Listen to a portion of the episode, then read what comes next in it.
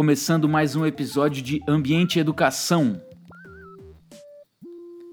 Bom, no episódio de hoje, o nosso tema é educação ambiental e antirracista, a intersecção entre esses dois campos. Ah, no episódio passado, a gente falou sobre o papel da educação ambiental diante da crise climática, né? E também de novos movimentos de juventude que têm surgido ao redor do mundo.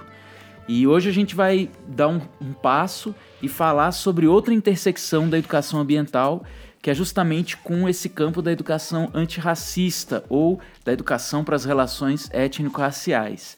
A gente vai também trazer alguns pontos que foram surgindo é, em episódios anteriores, como a relação entre natureza e cultura, a própria crise climática, né? E vamos ter como base dois textos. Um, primeiro, da professora Rita Silvana Santos, aqui da FE, sobre a intersecção entre educação ambiental e educação antirracista. E outro texto da Karine Narahara, doutora em antropologia pela Universidade Federal do Rio de Janeiro e também bióloga, uh, sobre os desastres ambientais a partir de uma concepção, eh, de concepções eh, não ocidentais, né, do Ailton Krenak e de uma outra autora afro-americana com a qual ela dialoga. Bom, então, sem mais delongas, vamos lá?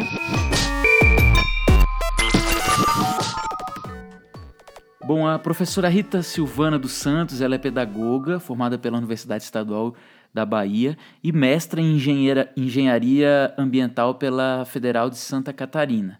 E também doutora em educação aqui pela UNB e desde 2016 ela é docente do Departamento de Métodos e Técnicas da FE e tem trabalhado uh, principalmente com a disciplina de didática, com os vários cursos de licenciatura da UNB e nessa interface aí com discussões sobre diversidade e educação ambiental. Ela foi orientanda uh, da professora Vera Catalão, que é uma das fundadoras aí, referência uh, da educação ambiental na UNB em Brasília, né? E, bom, a, a professora Rita também atua no programa de pós-graduação uh, em educação, o mestrado profissional aqui da, da FE. Bom, o texto que nos serve de base hoje, ele tem como objetivo traçar algumas conexões entre a educação ambiental e a educação antirracista, que é a maneira pela qual a professora Rita uh, opta por considerar um campo normalmente chamado também é, alternativamente como educação das relações étnico-raciais, né? E a partir de algumas conexões que ela traça entre esses dois campos, né?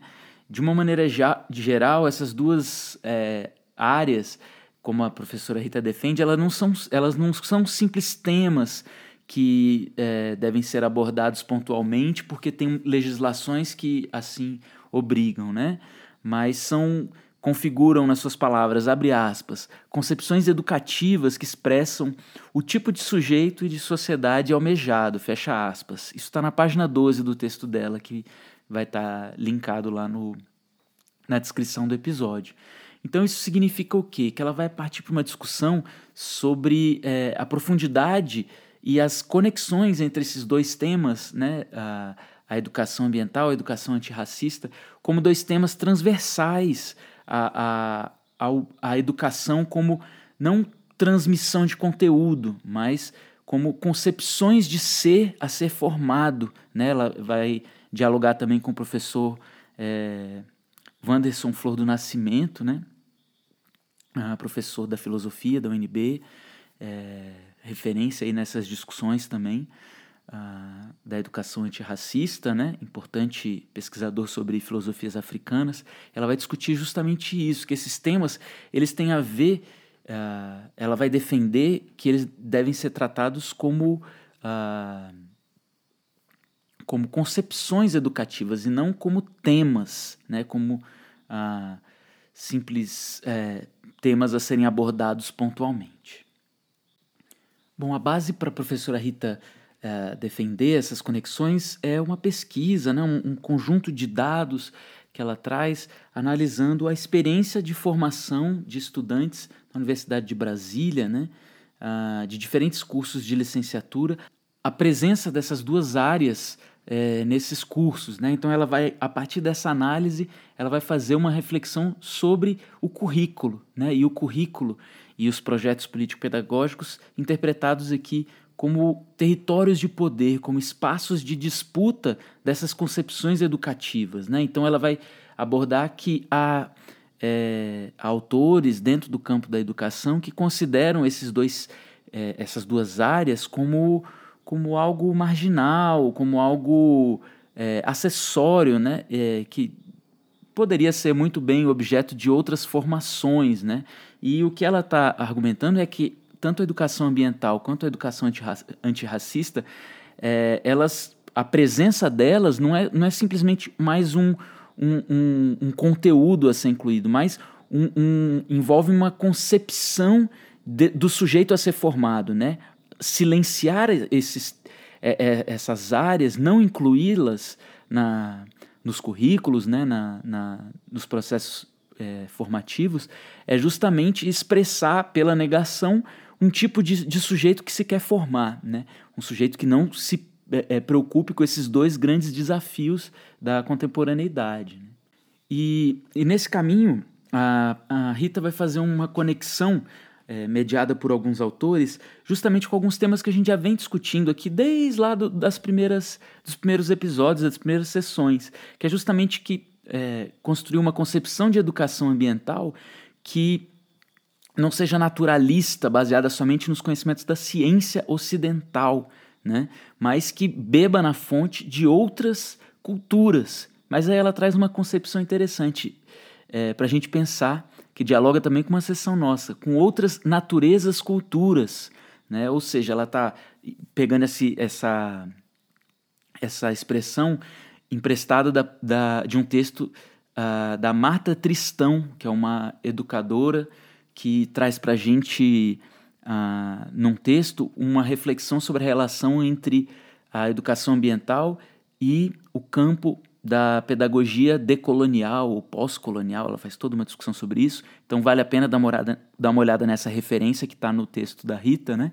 Mas dali a gente traz exatamente isso, essa, essa concepção de que a educação ambiental ela vai beber nessas outras formas de, de existir no mundo que não concebem uma separação entre natureza e cultura. Então, em vez de falar que vai beber em outras culturas, ela está dizendo que vai beber em outras naturezas culturas, né? ou seja, em outras formas de existir no mundo que não fazem essa separação. Era mais ou menos isso que a gente vinha discutindo né, com a Isabel de Carvalho e também com o próprio Ailton Krenak, né, que fala, que traz para a gente é, uma reflexão sobre essa concepção da humanidade que exclui as outras, as outras é, existências que são é, colocadas numa condição de subhumanidade. A gente vai voltar para isso daqui a pouco, quando a gente for dialogar um pouco com a Karine, é, que vai trazer para a gente algumas é, reflexões também. Mas, por enquanto, é interessante a gente pensar que um exemplo que a Rita traz para a gente é justamente do que ela chama da cosmológica africana banto, dialogando aí com o Domingos, um autor que vai falar justamente que nessa, nessa cosmológica é, dos, dos, povos africanos banto que foram trazidos ah, para, o, para o Brasil no período colonial, no processo da escravidão, né? foram pessoas que foram escravizadas e trazidas, desterradas, né? É, mas dentro das, dessa lógica de existência desses povos, é, o que a Rita vai dizer para a gente, abre aspas, os humanos não buscam o domínio, a soberania e a exploração da natureza, mas uma relação de comunhão com a natureza, com a natureza, fecha aspas. Então, nessas, nessas outras existências possíveis, é, não existe essa, essa lógica da dominação, né, da, do controle da natureza. Então, é, é justamente um convite para é, construir é, educação ambiental junto com o olhar para essas outras existências, né, que é justamente essas existências é, é, dos povos negros, né, dos povos indígenas, que trazem essa conexão com o que na concepção ocidental a gente chama de natureza, como esse espaço apartado, separado. Então, a proposta é justamente é, uma continuidade com aquilo que a gente vinha é, discutindo com, com as autoras da primeira unidade, né? de, de é, é, abrir mão de uma lente naturalista e trazer essa lente socioambiental com esse olhar do diálogo das culturas, né, que já estava presente lá desde as das discussões que a gente veio fazendo sobre a própria ecologia humana, que já propunha isso, né, de olhar para essa para esses outros saberes, né?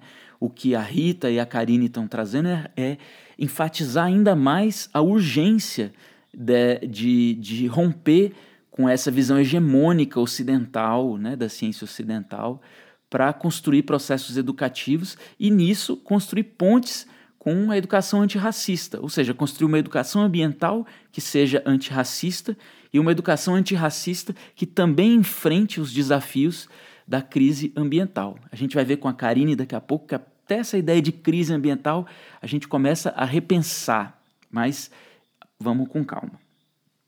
A Rita então segue falando para a gente sobre essa um pouco dessa reflexão sobre os currículos como espaços de saber poder. O que significa isso? Né? Então ela vai trazer que tanto a educação ambiental quanto a educação antirracista elas foram historicamente áreas silenciadas nesses currículos. Né?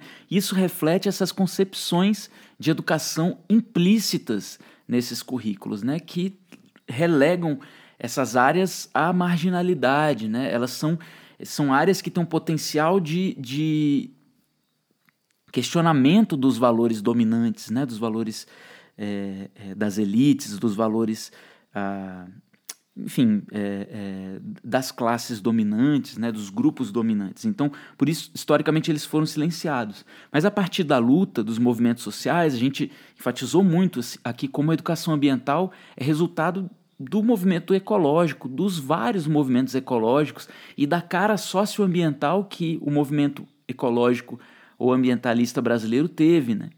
É, e tem até hoje. E não, é, não seria diferente com, com a educação antirracista, né? Só se transformou em lei em 2003 a partir de muita luta, né? Abdias do Nascimento, Lélia Gonzalez, tantos outros intelectuais negros e negras é, estavam aí, no mínimo, desde os anos 60, 70, lutando por isso. Né? É, no, no, início de, do genocídio do negro brasileiro, Abdias do Nascimento é, é já, já coloca ali né, que desde aquele momento, na década de 70, já havia uma discussão sobre o ensino da história africana e afro-brasileira, né? já, era uma, já era uma demanda do movimento negro unificado. Né? Não é algo que surgiu em 2003 com uma lei né, que foi sancionada no primeiro mês do mandato, do primeiro mandato do Lula. Né?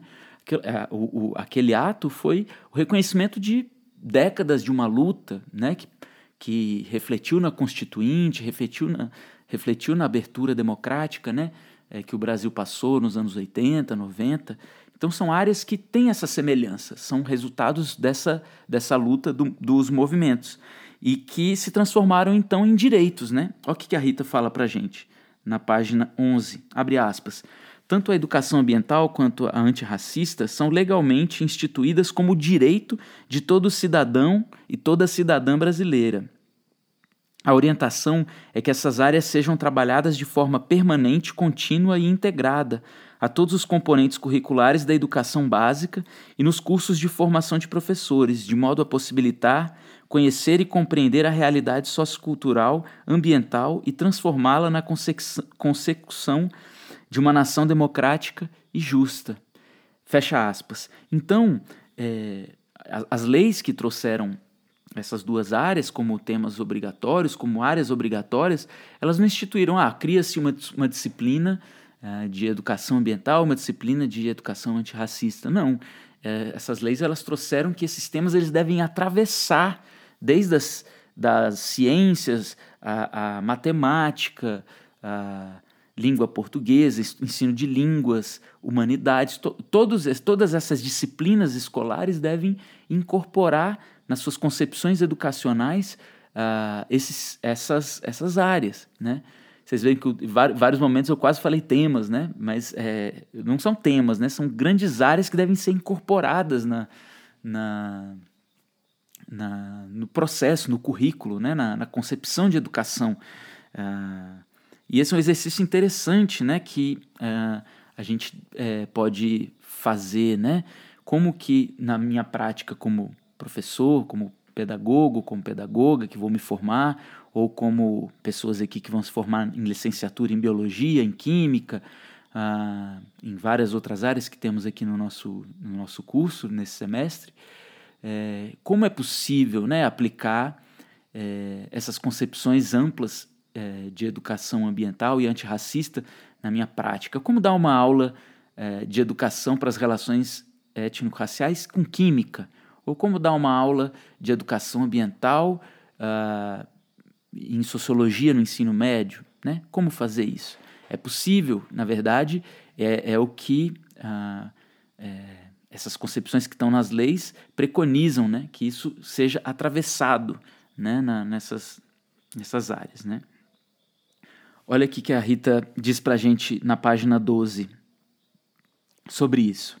Ela diz, abre aspas, Uh, inevitavelmente, ao trabalhar conteúdos advindo das artes, da matemática, língua portuguesa, ciências naturais, da história, da geografia, da filosofia, da sociologia, estamos trazendo explícita ou implicitamente uma uh, concepção de sujeito, de natureza, de conhecimento, de modos de se relacionar e de ser. Que modos são esses? Quais concepções são essas? Elas favorecem ou transformam o histórico processo de segregação e subjugação da população negra e das relações de pertencimento dos humanos com a natureza. Fecha aspas.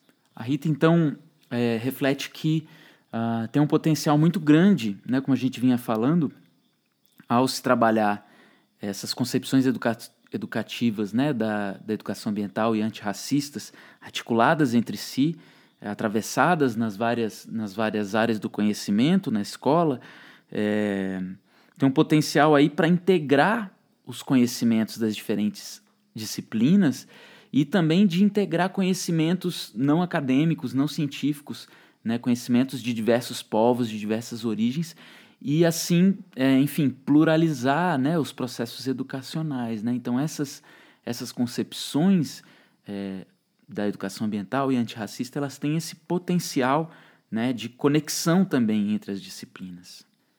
Bom, e quanto ao resultado da, da, dos levantamentos, das pesquisas, né, interessante o perfil né, da, dos estudantes de licenciatura, é um perfil de estudantes que pouquíssimos, cerca de 16%, é, participa de grupos de pesquisa e 10% participam de atividades de extensão. É né? um perfil de estudante trabalhador que tem pouco tempo além das disciplinas né, da, da do, do ensino estrito senso para é, desenvolver né, a sua formação de, de professores para essas áreas. Né? A gente viu né, na entrevista com a Leila como é, a, a, nossa área aqui de educação ambiental da FE historicamente se dedicou a construir outras possibilidades, né?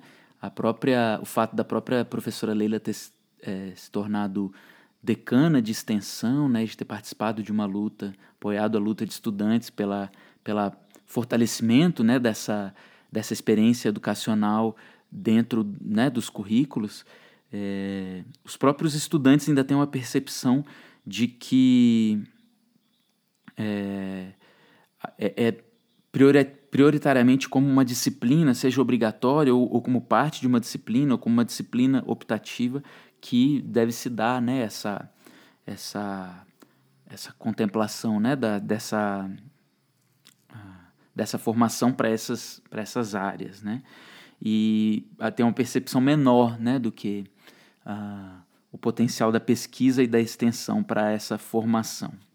E, e, a Rita então traz para a gente uma reflexão de que tem um, tem um paradoxo, né? Muitas vezes a gente fala ah, a, a, a reforma curricular da, do, do curso de pedagogia é, ainda não trouxe a obrigatoriedade né, de educação ambiental e de educação das relações étnico-raciais, são disciplinas optatórias ainda, né, obrigatórias seletivas, mas é, tem um risco também da disciplinarização né, do, do, do, uh, do conhecimento, né, de você enclausurar também esses temas. Né? E, e ela propõe então que essas disciplinas ela, ela defende que essas disciplinas precisam ser abertas barra fechadas, né? Num diálogo, entre aspas, em constante diálogo e interdependência com o seu objeto de conhecimento, bem como uh, com outros campos e realidades socioambientais e educacionais, fecha aspas. Isso está uh, ah, na página 14. Então, uh, o que a Rita está defendendo é, sim, lógico, a existência dessas disciplinas, mas a atenção para não compartimentalizar. E, e, o espírito todo desse texto é justamente de, de promover essas conexões, né? A gente vê que essas discussões estão conectadas, né? Exatamente. E, bom, é, a gente vai ver um pouco mais dessa conexão já já, quando a gente for falar é, das contribuições da Karine.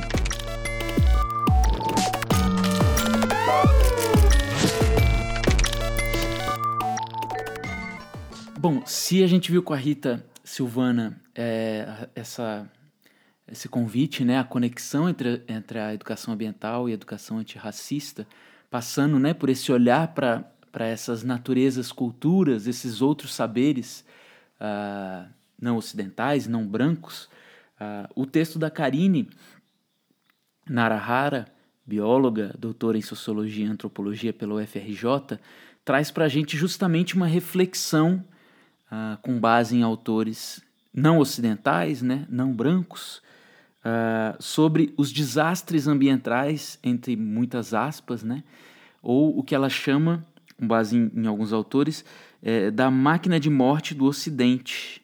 Né? Então, eu acho que é muito pertinente a gente trazer algumas das coisas que uh, essa autora traz para a gente.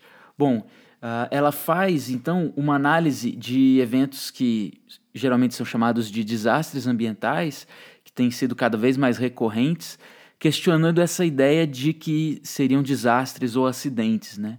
Eles são, sim, parte do, de uma máquina de destruição ocidental. Né? Mais do que isso, ela vai defender que a própria ideia de crise ambiental ela não é uma exceção, mas ela é parte desse modo de vida, dessa, desse modo de existência ocidental e capitalista.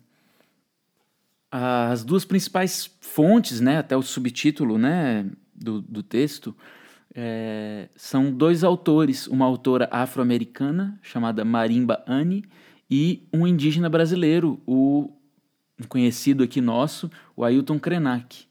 Bom, o, ela vai beber na fonte de, do pensamento desses dois autores para refletir né, sobre esses desastres ambientais. Né? É, então, ela vai partir também de um acúmulo de reflexões da sua tese de doutorado junto aos povos Mapu, ao povo Mapuche, um povo nativo do sul da América do Sul, né? É, é com, com, os, com o qual ela estudou é, os impactos de projetos de petróleo, gás e mineração, né, e a resistência desses povos a esses projetos. Com a, a, a Marimba Anne, a Karine vai refletir sobre o, o que a autora chama de asili, asili uh, ocidental. Esse conceito, asili, é um conceito banto que se assemelha ao conceito antropológico de cultura, né? É, então esse assílio ocidental ele se assenta numa separação entre natureza e cultura, mas também numa separação entre sujeito e objeto, né? O sujeito humano é, dotado de razão que vai racionalizar e controlar esses esses não humanos, esses objetos, né? E então essa, essa separação em natureza e cultura, ela tem também, ela, ela perpassa também, é perpassada também por essa separação entre sujeito e objeto, né? Gerando aí um princípio de dominação. É, e segundo o qual esse princípio, a crise ambiental, ela não é um acidente, ela não é um ponto fora da curva, mas a crise ambiental ela é parte desse modo de existência, dessa máquina de destruição, né? desse modo de ser e de viver baseado nesse controle, nesse, nessa busca de controle e de domínio. E, bom, com o Ailton Krenak, né, o autor que a gente já conhece um pouco, a gente já leu, já discutiu uma das obras dele, a Karine vai refletir sobre esse humano na equação da humanidade ocidental. E como a gente viu com o, com o Ailton, é, ele vai dizer, é, é, ele dizia para a gente que essa humanidade é, ocidental é uma humanidade que nós pensamos ser, mas é uma humanidade que está baseada na branquitude como modelo, né? E, e que produziu um, uma série de subhumanidades, né? Que, que nunca foram incluídas nesse projeto, né? Então, é, com esses dois autores, a Karine reflete justamente sobre é, esse contexto, né, esse contexto dessa crise ambiental, dessa máquina de produção de desastres. Né, ela, ela começa o texto falando sobre o vazamento de óleo, né, sobre tudo isso, e como esses desastres eles acabam também afetando é, esses, esses membros da subhumanidade né, que o Krenak fala. São aqueles, aqueles normalmente tidos como o outros, né, e não como o nós dessa equação antropológica. Né? Então, a, a gente aqui começa a tangenciar uma discussão sobre uh, racismo ambiental. Foi um termo que apareceu no nosso, nosso último debate e que uh, o Júlio César trouxe para a gente né, a definição desse, desse conceito, né? recuperou para a gente justamente a origem desse, desse conceito num, num texto publicado no blog que leva o mesmo nome, né? Tem um blog que há muito, alguns anos vem é, é, chamado é, Combate ao Racismo Ambiental, vem trazendo uma série de, de notícias, de reflexões, justamente sobre essas, essas questões que a Karine vem, tra vem trabalhando, né? O impacto desse modo de vida ocidental uh, desigualmente distribuído para esses, esses outros, esses povos uh, dessas sub considerados é, é, membros, personas não gratas nessa humanidade entre aspas que nunca fomos, né? Uh, e aí o termo Uh, racismo ambiental ele tem uma genealogia, né? ele surge nos anos 80, mais precisamente em 1981, a partir é, do movimento negro, né, e atribui-se a Benjamin Chaves a, a, a alcunha do ter, é quem tem cunhado esse termo, né, no contexto de uma luta contra os impactos ambientais que atingiriam comunidades é, é, negras. E, e aí vários exemplos são trazidos né, de como por vezes se desvia né, de grandes centros urbanos e não se preocupa em passar é, grandes obras de empreendimento, oleodutos, é, linhões, é, hidrelétricas ou mesmo indústrias, é, aterros sanitários, lixões, né? como todas essas, essas grandes obras ou essas, essas, é, esses impactos, esses resíduos industriais e urbanos, como tudo isso acaba é, nessa, nessa nesse processo né, de decisão que as sociedades têm, com base né, em concepções elitistas e racistas, os impactos desses processos todos acabam sendo é, relegados a povos não brancos, a negros, a indígenas, a esses outros excluídos dessa humanidade, entre aspas. Né? Então, ah, no Brasil, esse termo a, a, a, coordenadora desse site, né, Combate ao Racismo Ambiental, a Tânia Pacheco, ela, ela é uma das que tem é, levantado né, e feito essas conexões sobre é, como esse conceito ele, ele é, re, é revelador e ele é instrumental para a gente pensar sobretudo os impactos de projetos de, grande, de, de grandes projetos de desenvolvimento, né, essas grandes hidrelétricas, linhões, estradas, hidrovias, ferrovias, como tudo isso é feito muito a toque de caixa, sem levar em conta muitas vezes a própria legislação nacional e tratados internacionais, como a Convenção 169 da OIT, que diz que todos esses projetos devem é, passar por uma consulta prévia, livre informada dos povos é, afetados, né? Mas se mesmo quando a gente vivia, né, um um momento relativamente é, de crescimento democrático, esses projetos iam sendo tocados, né? É, muitas vezes os licenciamentos ambientais não levavam muito em conta, é, eram feitos meio que para gringo ver. Agora, então, com o desmonte né, das estruturas de proteção ao ambiente, né, de licenciamento, é que esses povos, esses processos de racismo ambiental estão se intensificando. E, bom, mais recentemente essa, é, tem havido eu, esse texto do combate ao racismo ambiental, além de estar linkado lá no nosso, no nosso na atividade última, né? Vai, vai estar na descrição do, do episódio. E eu vou deixar um outro também, um texto da Stephanie Ribeiro, que foi publicado primeiro na revista Marie Claire, né, uma revista, não sei, de, de moda, não sei exatamente o que, que é, é como definir, mas que está disponibilizado num importante portal é, de, de, das questões africanas, negras, que é o site, o portal Gele10. Está lá, então, é, esse texto da Stephanie Ribeiro, em que, além de falar em, em racismo ambiental, tem se falado da conexão disso com a, a, crise climática, né? Então tem se falado de apartheid climático, né? Do risco, né? Das migrações internacionais foi outro tema que apareceu lá no nosso no nosso debate último, né, trazido pela, pela Esther, uma reflexão sobre a possibilidade, né, a gente falou disso no último episódio também, né, de se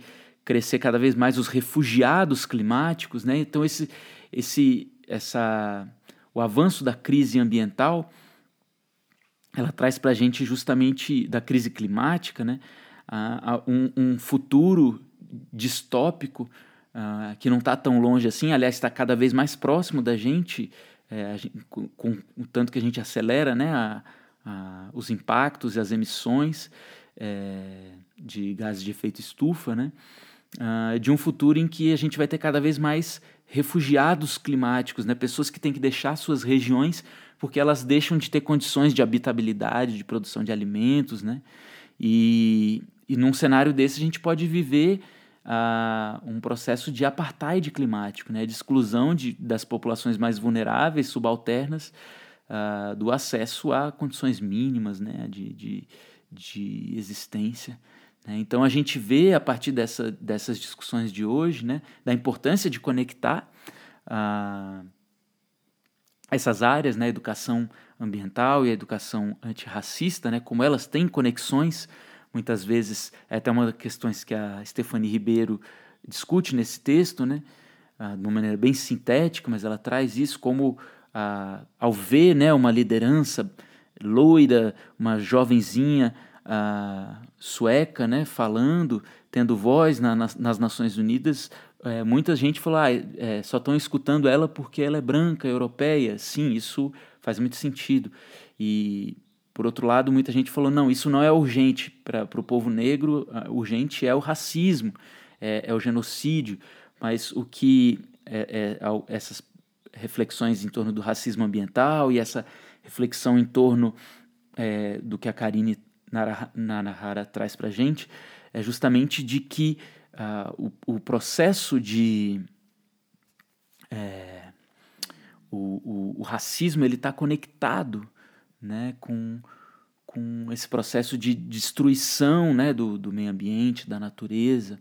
Então, é, se a gente seguir o que a professora Rita traz para a gente, a gente vai encontrar caminhos muito interessantes para que a educação ambiental e a educação antirracista caminhem juntas e fortaleçam uma outra uh, como concepções educativas é, críticas né, e é, emancipadoras. O nosso episódio de hoje vai ficando por aqui. Espero que é, a gente tenha conseguido trazer alguns pontos interessantes para reflexão. A gente segue debatendo nas atividades aí da quinzena e uh, até a próxima. Ambiente Educação é um material didático complementar da disciplina Fundamentos da Educação Ambiental uh, ministrada nesse primeiro de 2020, semestre é, atípico de ensino remoto da pandemia. Uh, é um material é, produzido, roteirizado e editado por mim, Eduardo de Deus, e é, a gente fica hoje por aqui. A nossa trilha sonora é a de sempre, né? É a música Deforestation of Brazil, da Scramble Mac. E uh, eu aguardo vocês no próximo episódio. Um abraço.